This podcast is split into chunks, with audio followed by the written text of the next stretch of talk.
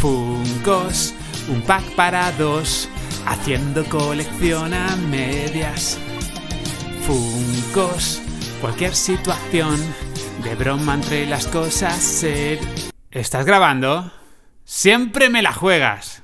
Venga, que no pasa nada, que estamos a tope en Sicansios y lo estamos engalanando todo de unicornios, ponis y corazoncitos. ¿Que por qué?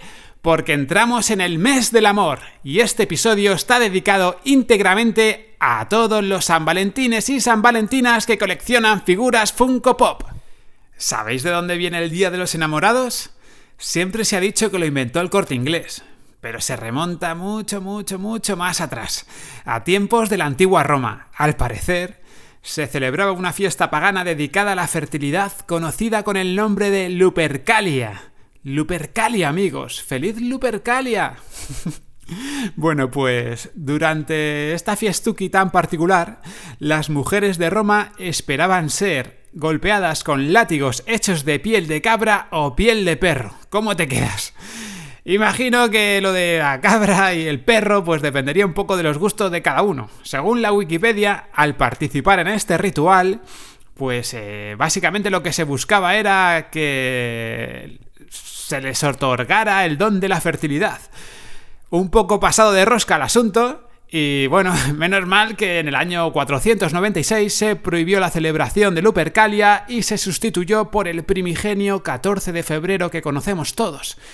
El típico día de San Valentín. Y ya no os asusto más, vamos con el episodio de hoy. Bienvenidos al podcast más divertido del Funkoverso. Yo soy Pedro de Sicansios III y aquí comienza este mini podcast. Antes de nada, un poquito de música para entrar en ambiente. Eso es. Y ahora sí. Seguramente muchos esperáis que os hable de las figuras conmemorativas que Funko saca por estas fechas. Eh, he preferido traeros una propuesta o directamente un reto del Día de los Enamorados. A ver qué os cuento. Eduardo, mi socio en la tienda, también conocido con el sobrenombre del hombre que susurra los funcos, tuvo una maravillosa idea durante el confinamiento. Una idea hiper romántica, y es que en aquellos días muchas historias de amor se vieron obligadas a activar el modo stand-by. Me refiero sobre todo a las parejas que no pudieron verse en persona durante la cuarentena. Y bueno, pues eh, a Eduardo, eh, Eduardo, que es un tipo muy detallista y enfermizamente romántico, ideó una forma de consagrar y elevar esas historias de amor a un plano superior. Básicamente lo que hizo fue coger las figuras Funko Pop de Romeo y Julieta e intercambiar las cajas. Es decir, en la caja de Romeo iría la figura Funko Pop de Julieta y en la caja de Julieta iría el Funko de Romeo.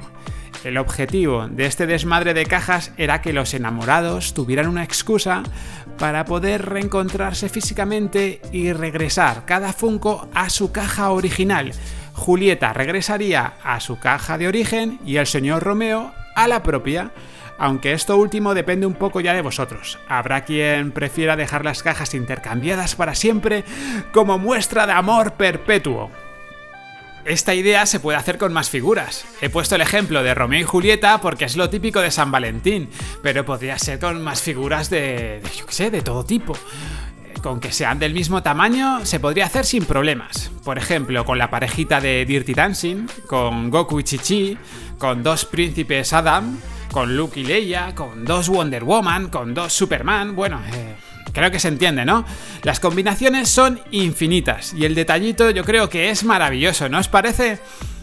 Ah, bueno, y si ya adjuntas una nota, una nota escrita a mano, ¿para qué queremos más? Si me envían algo así a mí, me rindo subyugado. Y hasta aquí el episodio de hoy. Si os apetece comentar cualquier cosa, dar like o compartir este humilde podcast en vuestras redes sociales, bienvenido sea. Un saludo, feliz Lupercalia, San Valentín y feliz Día de los Enamorados. Funcos, un pack para dos, haciendo colección a medias. Funcos, cualquier situación